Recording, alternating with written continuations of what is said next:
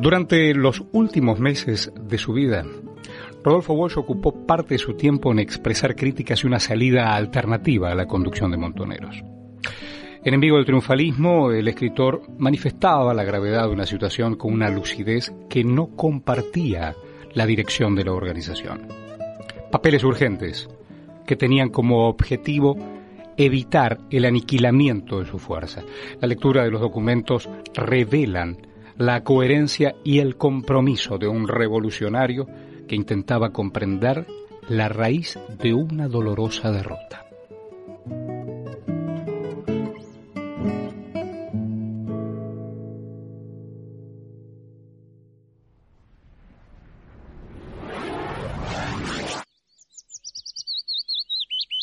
Estaba solo, sentado en un banco del jardín botánico, en camisa, con el saco en la mano, la mirada perdida en el cielo gris que apenas dejaba filtrar unos rayos tibios de sol. En silencio. No había a su alrededor más que algunos gatos perezosos y el regular murmullo de los pájaros. Solo. La mirada perdida. El rostro marcado por la tristeza. Era a finales del 76, 1976, cuando un amigo reconoció a Rodolfo Walsh sentado en un banco del jardín botánico. Había pasado lo de Paco, había pasado lo de Vicky, quizás también lo de Pablo y Mariana.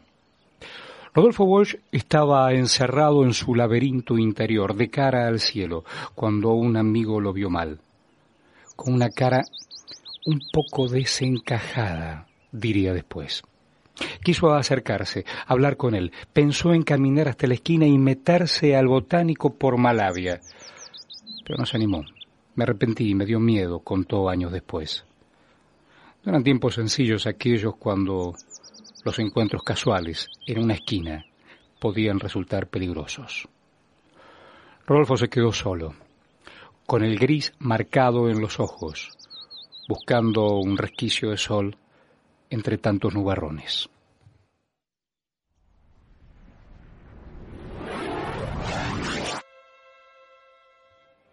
Las primeras semanas después del golpe habían sido devastadoras para la organización. El cerco se estrechaba desde el interior hacia Buenos Aires y la garra criminal de los militares parecía capaz de aniquilar cualquier estructura clandestina. Un día uno, al día después otro, los compañeros faltaban a la cita, se ausentaban de las reuniones, se esfumaban sin dejar rastro. Las caídas se sucedían y no había respuestas. La efectividad de los grupos de tarea en su faena asesina no dejaba célula de pie. Para octubre de 1976, el Consejo Ejecutivo Nacional de Montoneros había girado un extenso informe sobre resoluciones tácticas y estratégicas a cumplir por la militancia en esos frentes de trabajo. En ese detallado documento se destacaba el fracaso del gobierno militar en su intento de apertura hacia los partidos políticos, la profundización de contradicciones internas en el seno de las Fuerzas Armadas y una carencia de reservas estratégicas del enemigo para persistir con la represión contra las masas y su vanguardia. Sin embargo, y a pesar del diagnóstico optimista con respecto al desarrollo de una dictadura que contaba con la iniciativa táctica y un claro avance militar sobre las fuerzas propias, la conducción montonera aprovechó el informe para admitir problemas y fallas, fallas a nivel político y militar. Las insuficiencias en la política de poder para las masas, el déficit de propaganda, el aparatismo, el militarismo y el internismo nos han impedido capitalizar hasta el momento la hostilidad popular hacia la dictadura para convertirla en acumulación de fuerzas. Y esto lo decían como eje de la autocrítica. Un elemento recorre y se repite en cada página del informe, el internismo, el internismo. La conducción evidencia en ese aspecto una clave de la situación actual de las fuerzas, a la vez que se hace eco y además responde propuestas y críticas deslizadas por un sector de la organización. La columna norte. Más precisamente había insistido en su idea de descentralizar la organización y distribuir las finanzas en cada regional para intentar preservar a los cuadros ligados a la militancia de base, aquellos, aquellos más expuestos ante la represión. La respuesta fue exactamente lo inverso, centralizar aún más el mando sin otorgar autonomía táctica y personificar la conducción a nivel popular bajo la consigna Firmenich conduce la resistencia. También desaconsejaba suponer que el aparato partidario era una especie seguro para el repliegue del conjunto de las fuerzas propias y recomendó, para la preservación de la militancia, la mimetización en los niveles sociales más numerosos. La propuesta era confundirse con la población a través de un mecanismo sencillo. La pregunta que tenemos que formularnos para resolver cada uno de estos problemas es ¿cómo resolvería un obrero común esta situación? Este informe es el que provocaría la respuesta por escrito de Walsh. Entonces, oficial segundo y encargado de tareas de prensa, y además de inteligencia Montoneros, a partir de la discusión en su ámbito de militancia. Fueron en total cinco documentos, cinco documentos críticos, enviados a la conducción nacional con una distancia de seis semanas entre el primero de ellos, fechado el 23 de noviembre del 76 y el último, el 5 de enero de 1977. A lo largo de esas seis semanas, los informes que después recibirían el nombre de los papeles de Walsh, van agudizando la crítica desde resoluciones tácticas particulares y el señalamiento de diferencias con respecto a ciertas visiones estratégicas, hasta plantear, de forma concreta, una línea alternativa a nivel político. A nivel político para preservar a la militancia, además de proponer cambios en la estructura interna de la organización con el objetivo de evitar el aniquilamiento y además buscar las raíces de los problemas que determinaron una lectura equivocada de la realidad por parte de la conducción. Si el primero de los documentos se plantea como un aporte a la discusión en el ámbito partidario, en el último lo que se especifica son las divergencias y las dudas manifestadas que no deben entenderse como una forma de cuestionamiento, sino de diálogo interno.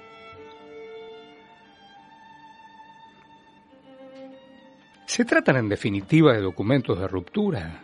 ¿Supo interpretar Walsh la opinión y el sentir de una porción importante de la militancia de base montonera? Los papeles de Walsh constituyen un esbozo de plan alternativo del escritor, más allá de las cuestiones tácticas, en oposición a la estrategia de la conducción nacional.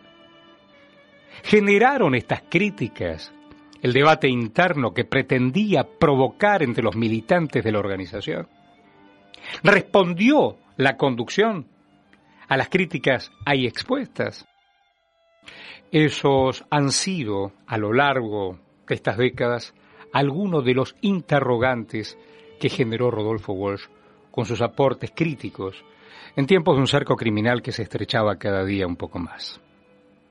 Su validez, en todo caso, y como primer aspecto a resaltar, no radica en la exactitud o no de su caracterización de la etapa o en la eficacia incomprobable, por otro lado, de sus propuestas concretas para preservar los cuadros, sino en la valentía, en la valentía y la coherencia de intentar ofrecer otra opción, de frente a una catástrofe a nivel nacional y también personal, Walsh intentó politizar sus diferencias con muchas decisiones tomadas por la conducción y provocar un debate en tiempos en que cualquier diferencia era señalada como desviación. Toda crítica, una tendencia a priorizar el internismo y cualquier duda como signo inequívoco de debilidad ideológica.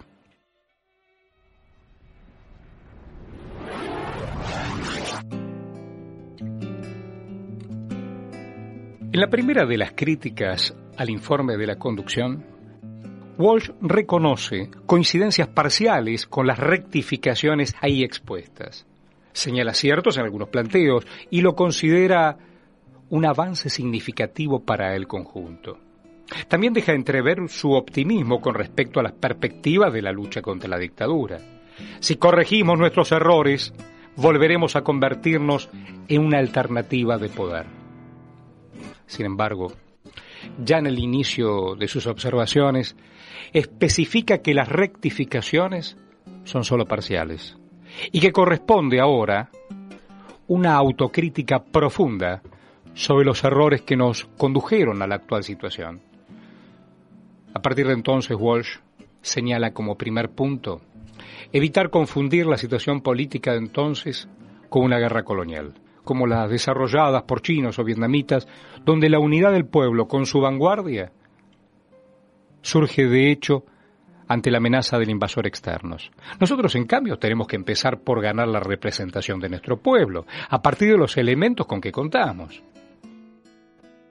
En segundo lugar, señala como falencia de la organización la decisión de abandonar la lucha interna dentro del peronismo para priorizar la estrategia militar por encima de la política y para dedicar la atención a profundizar acuerdos ideológicos con la ultraizquierda, en referencia a los intentos de conformar la Organización para la Liberación de Argentina con el PRT, RP y el PC.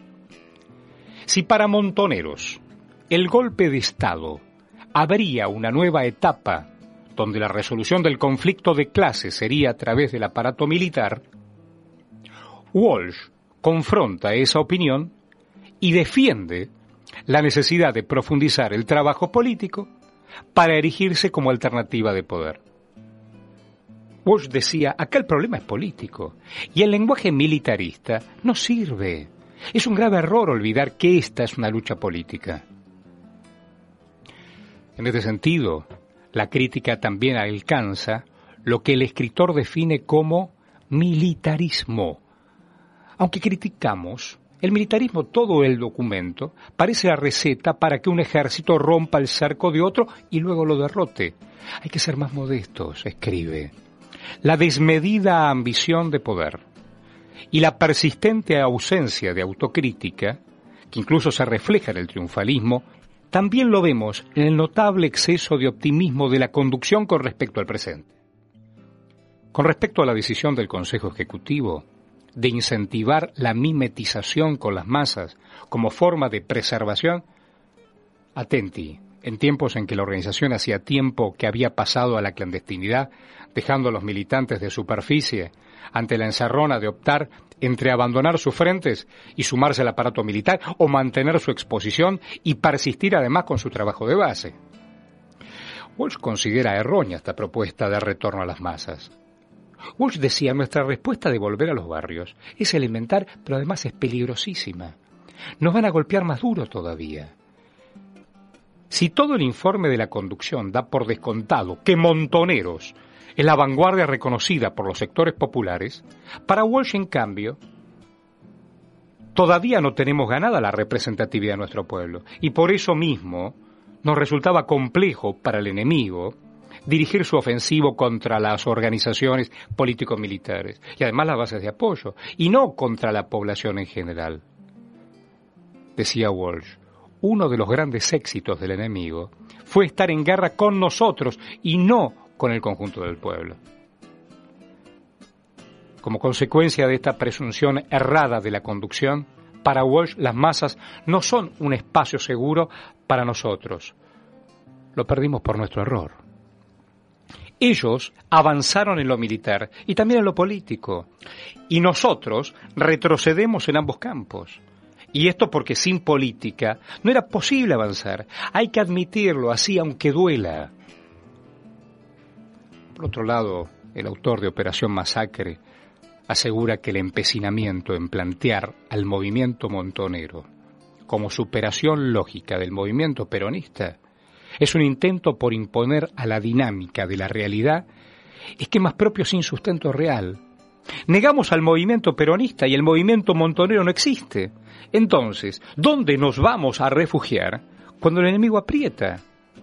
Y después dice, no estamos de acuerdo en volcar esfuerzos en crear el inexistente movimiento montonero en vez de invitar a esa resistencia al existente partido peronista.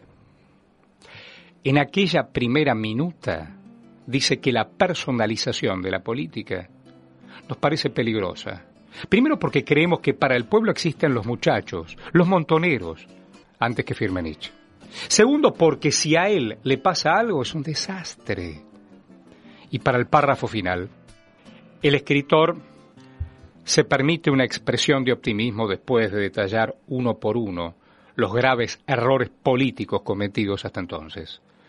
Una expresión que no se va a repetir en ninguno de los cuatro documentos siguientes. No vamos a ser derrotados.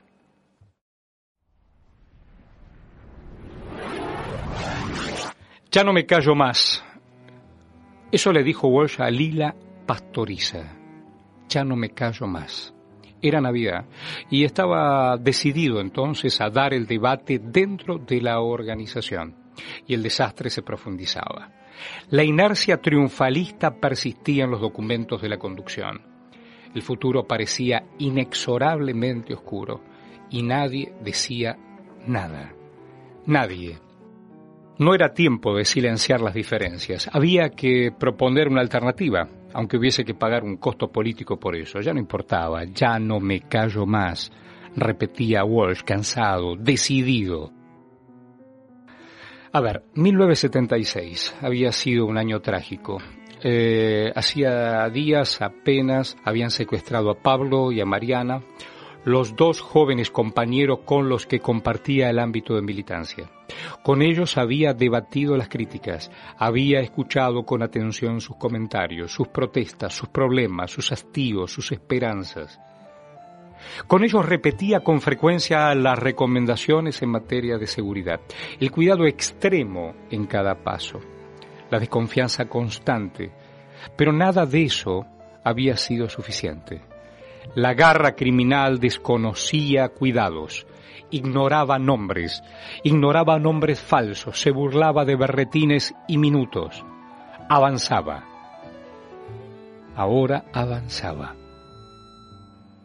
Ese mismo año, en junio, en Mendoza, había caído Paco Urondo, su gran amigo, su hermano del alma. El traslado de Paco a Mendoza fue un error. En septiembre, en la calle Corro, un centenar de oficiales del ejército irrumpieron en una reunión del secretariado político en la que participaba su hija Vicky Walsh. He visto la escena con sus ojos. La terraza sobre las casas bajas, el cielo amanecido y el cerco. El cerco de 150 hombres. Los FAP emplazados. El tanque, escribiría después. Ese día conoció la noticia de la muerte de Vicky por un informativo radial a las 3 de la tarde. Pablo y Mariana lo acompañaban. Entonces anotó. Me gustaría verte sonreír una vez más. No podré despedirme, vos sabés por qué. Nosotros morimos perseguidos en la oscuridad. El verdadero cementerio es la memoria. Ahí te guardo te acuno, te celebro y quizás te envidio, querida mía. El sueño socialista se desvanecía en una pesadilla sangrienta de la que no había forma de despertarse. Algo había que hacer, y había que hacerlo ahora. Ya no me callo más, dijo Walsh hasta el hartajo, y dejó todo, y buscó la máquina de escribir, y empezó a politizar su furia, a filtrar su tristeza más profunda cuidando cada adjetivo, a hurgar en su dolor hasta extirpar de allí la crítica justa, en busca de la raíz que había echado todo a perder. Otra vez, como en tantas otras, iba a intentar cambiar la historia, armado apenas con una máquina de escribir y una tonelada de palabras que no podía callar más. Ya no me callo más.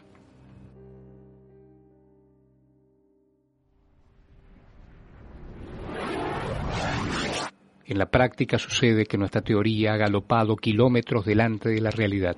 Cuando eso ocurre, la vanguardia corre el riesgo de convertirse en patrulla perdida. Esta cita sintetiza la segunda parte de los cuestionamientos enviados por Walsh a la dirección montonera, tres semanas después que la anterior. Y ahora la textura del documento ha variado de forma sustancial. El optimismo de aquella línea final se fuma, los elogios al informe desaparecen y la perspectiva con respecto al presente es dramática. Walsh subraya, Montoneros ha sufrido en 1976 una derrota militar que amenaza convertirse en exterminio. Y dice, la dura realidad actual no permite a las masas ni siquiera pensar el poder, sino resistir para sobrevivir. Con claridad Walsh explicita un abismo de diferencias en la caracterización de la etapa con respecto a la conducción. La situación de las masas es de retirada para la clase obrera, derrota para las capas medias y desbande en sectores intelectuales y profesionales. Punto seguido, el autor de ¿Quién mató a Rosendo? puntualiza una de las críticas más graves que en el anterior documento. Apenas apenas había esbozado el ocultamiento de información a las bases. En el informe se soslaya la real gravedad de nuestra situación militar y además omite datos importantes para su comprensión. Por ejemplo, porcentaje de pérdidas, territorios evacuados. En consecuencia, ha suscitado desconfianza, ha suscitado malestar. Y también considera como uno de los ejes del camino errado asumido un pronunciamiento prematuro sobre el agotamiento del peronismo. Pronunciamiento prematuro sobre el agotamiento del peronismo. Y después sintetiza con brillantez, en algunas líneas, el fundamento de ese error. Las masas no se repliegan hacia el vacío, sino al terreno malo pero conocido, hacia relaciones que dominan, hacia prácticas comunes, en definitiva, hacia su propia historia, hacia su propia cultura y su propia psicología, o sea, los componentes de su identidad social y política. Suponer, como a veces hacemos, que las masas pueden replegarse hacia el montonerismo es negar la esencia del repliegue, que consiste en desplazarse de posiciones mucho más expuestas hacia posiciones menos expuestas y además es merecer el calificativo de idealismo que a veces no, no aplica a nombres del pueblo. En esta segunda minuta, Walsh define como problemas secundarios las contradicciones que tanto preocupaban a la dirección montonera en su informe. Autonomía, centralización o más hacia aparato, de todos modos, variará su opinión algunas semanas después además de proponer la salida del país de la conducción estratégica y además asignar la responsabilidad de dirigir la resistencia a la conducción táctica, que tenía que permanecer en el país, Wolf exige que la seguridad individual y colectiva debe ser el criterio dominante para la preservación de estructuras y militantes ante la inexorable avanzada militar. El 2 de enero de 1977 el texto es más breve.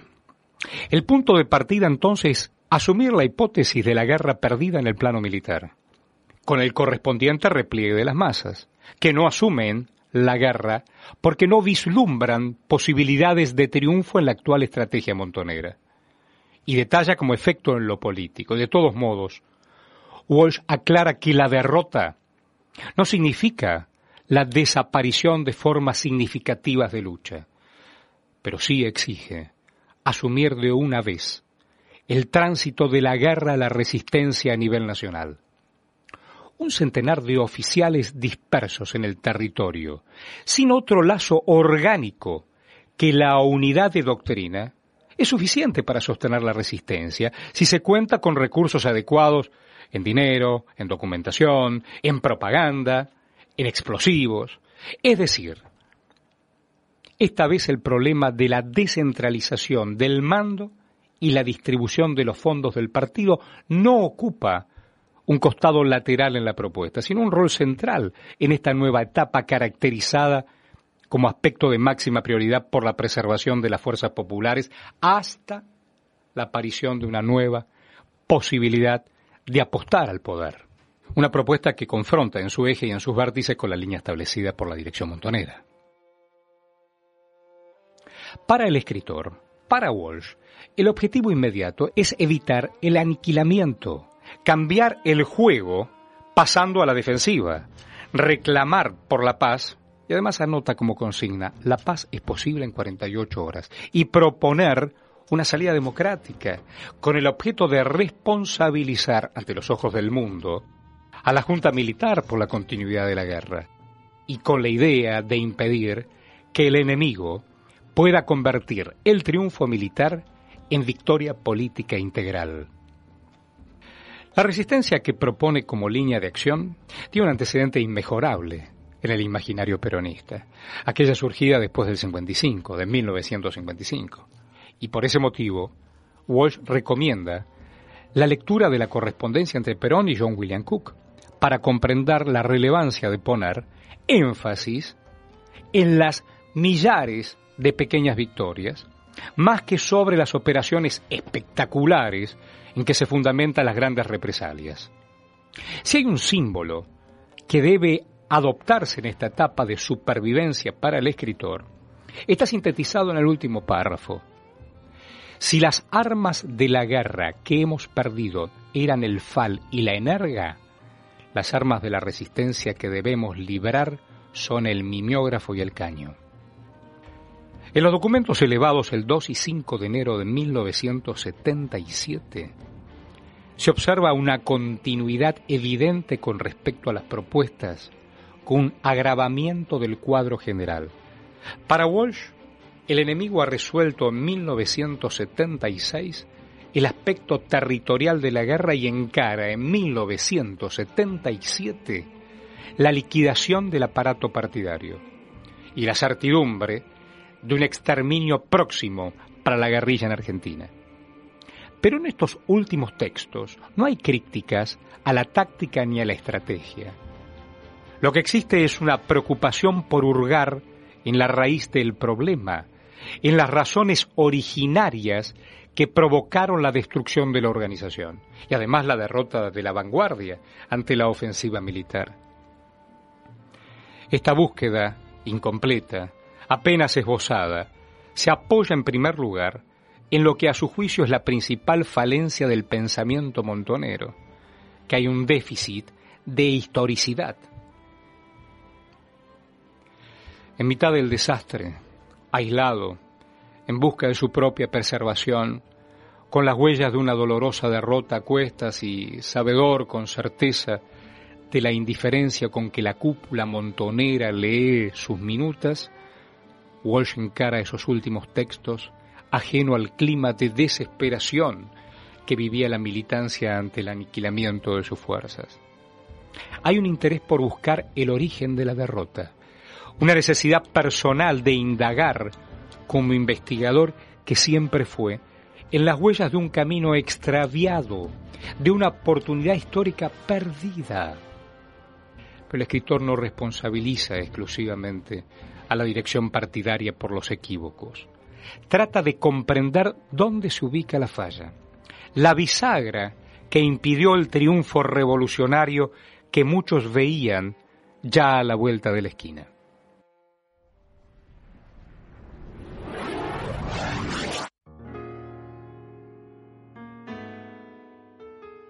Hay confundido entre el bullicio de los vecinos, en silencio pero prestando atención a cada comentario, a cada gesto. El nuevo vecino esperaba en un rincón. Era, o eso al menos contaba, un profesor de inglés jubilado que había llegado a San Vicente con la intención de aprovechar la vida saludable, el silencio verde que ofrecía esa zona del sur bonaerense lejos de Buenos Aires, lejos del territorio cercado, frente a la municipalidad, entre señoras con la bolsa de hacer los mandados y pibes en bicicleta.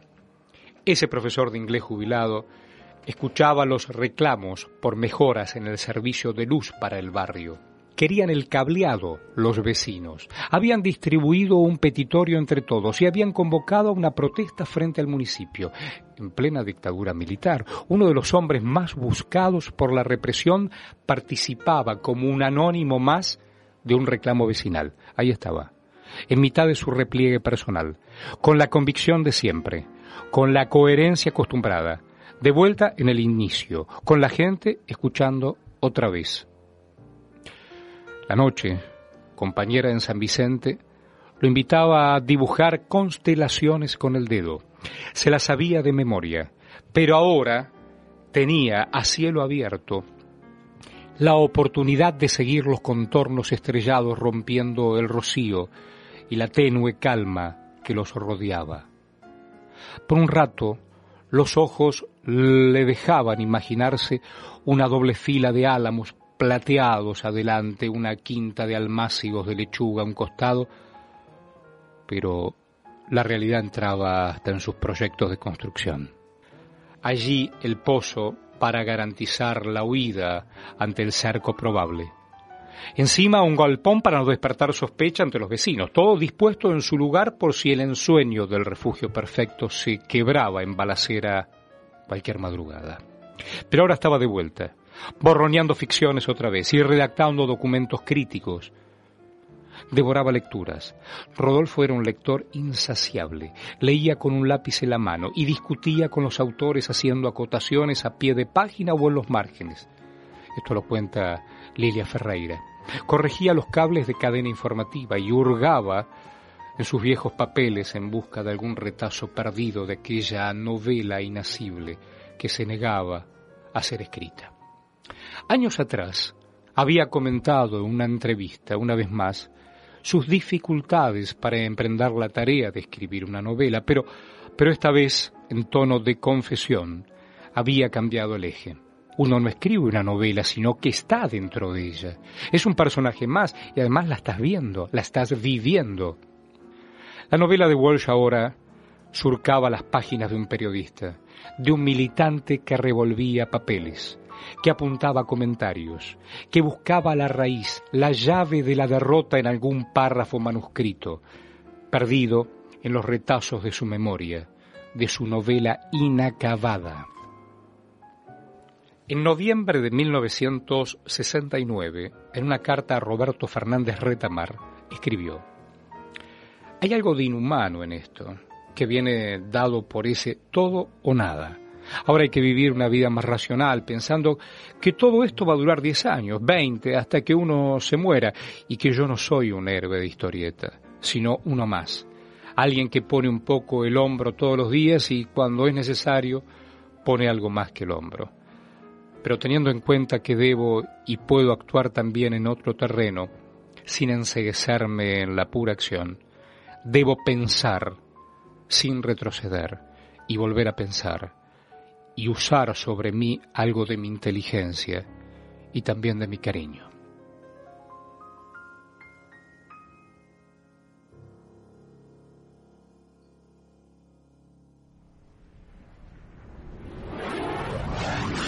Las críticas de Walsh tuvieron como destino cierto un cajón sombrío en el escritorio de la dirección montonera.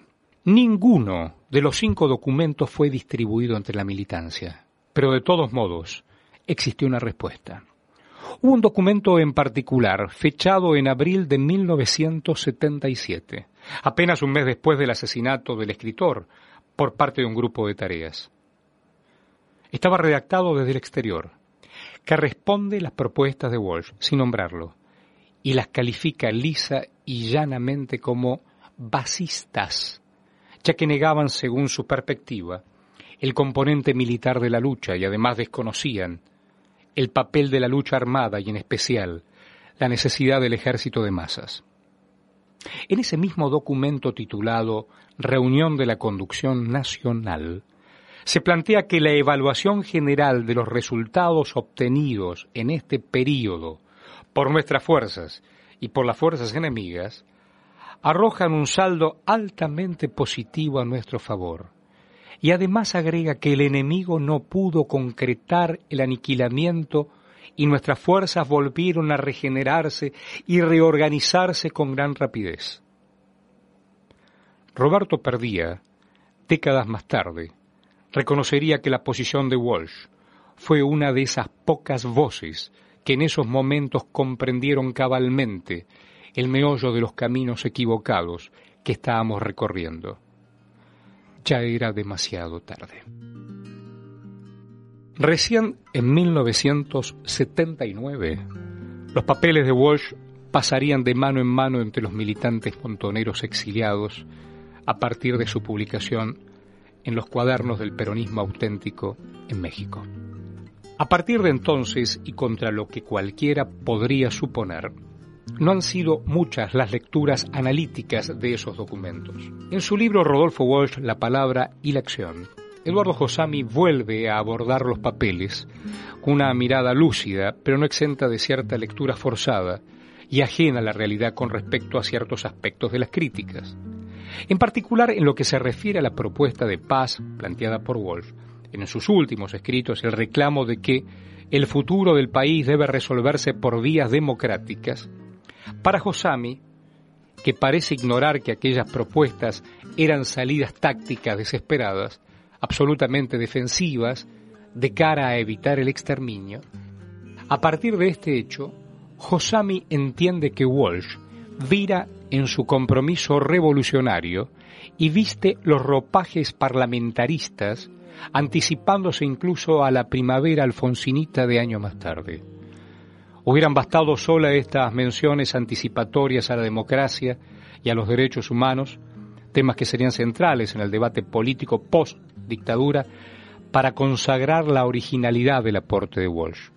Pensamiento de la transición, a quienes no nieguen la historia para asentar el retorno de la democracia sobre una visión abstracta de la Constitución. Los escritos de Walsh después de 1983 tendrán mucho para decir. Así como existen quienes pretenden ignorar o subestimar el peso de la militancia revolucionaria en Walsh, otros prefieren no tomar en cuenta el contexto de sus dichos. Las elecciones de Walsh a lo largo de su vida fueron claras. En cada una de ellas profundizó un tránsito revolucionario, no solo desde un costado de compromiso intelectual, sino en su responsabilidad como cuadro combatiente. Negar esta condición y pretender disfrazar a Walsh con ropajes proto-alfonsinistas, cuando la salida electoral en la democracia burguesa si bien conformaban un recurso táctico no desdeñable para gran parte de las organizaciones armadas, no era de ningún modo un eje dentro de su ideario. Es un absurdo que ni el tiempo ni la historia permitan sostener después de un par de lecturas. Es más cómodo para muchos también recrear una imagen idealizada de Walsh, ajena a todos los elementos singulares de la militancia montonera desprovisto incluso de sus virtudes y defectos. Hasta subsiste cierta tendencia a pensarlo en disidencia permanente con la organización. Organización a la que pertenecía por voluntad propia, cuando, a decir verdad, Walsh jamás escribió una línea crítica previa a las ya mencionadas, ni durante el asesinato de Rucci, ni cuando se tomó la decisión de pasar a la clandestinidad, por mencionar apenas dos puntos de inflexión en un análisis de muchos observadores de la historia montonera. Para sintetizar y ser justos con la interpretación de los papeles, pero también con la condición de militante revolucionario del escritor, vale subrayar que para Walsh, como para miles de argentinos, en ese momento, el único modo de oponer una alternativa de poder real frente a los enemigos de clase de los trabajadores era por medio de la violencia, expresada de múltiples maneras y conjugada con una gran cantidad de herramientas tácticas. La electoral apenas era una de ellas. Mal que le pese a muchos, Wolf fue un ejemplo, referencia por su estatura intelectual y por su decisión de ponerle el cuerpo a esas ideas en un momento en que situar los actos a la altura de las palabras equivalía a jugarse la vida.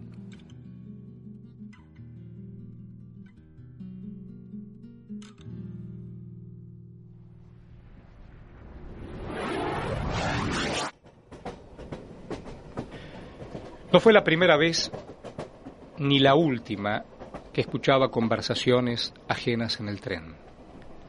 Su diario personal contiene un par de aquellas charlas de ocasión pescadas al vuelo, con el filo del oído. Era alguien que se había entrenado durante años en el difícil arte de escuchar. Así había elegido contar la historia de los explotados, escuchando sus voces silenciadas, repitiendo sus anhelos, defendiendo sus causas. Más de una vez, Rodolfo Walsh había elegido la voz de los otros para definir con mayor certeza sus propios pensamientos. Como esa vez en el tren, cuando escuchó la frase, ¿escuchó allí también en esas voces la derrota? y guardó en su memoria el peso incalculable de aquellas palabras ajenas y buscó dónde escribirlas y encontró poco después donde transformar aquel comentario vulgar, cotidiano, en una sentencia inmortal, terrible y final. Hoy en el tren, un hombre decía,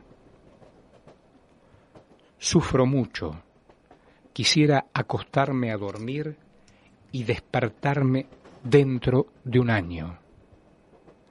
Hablaba por él, pero también por mí.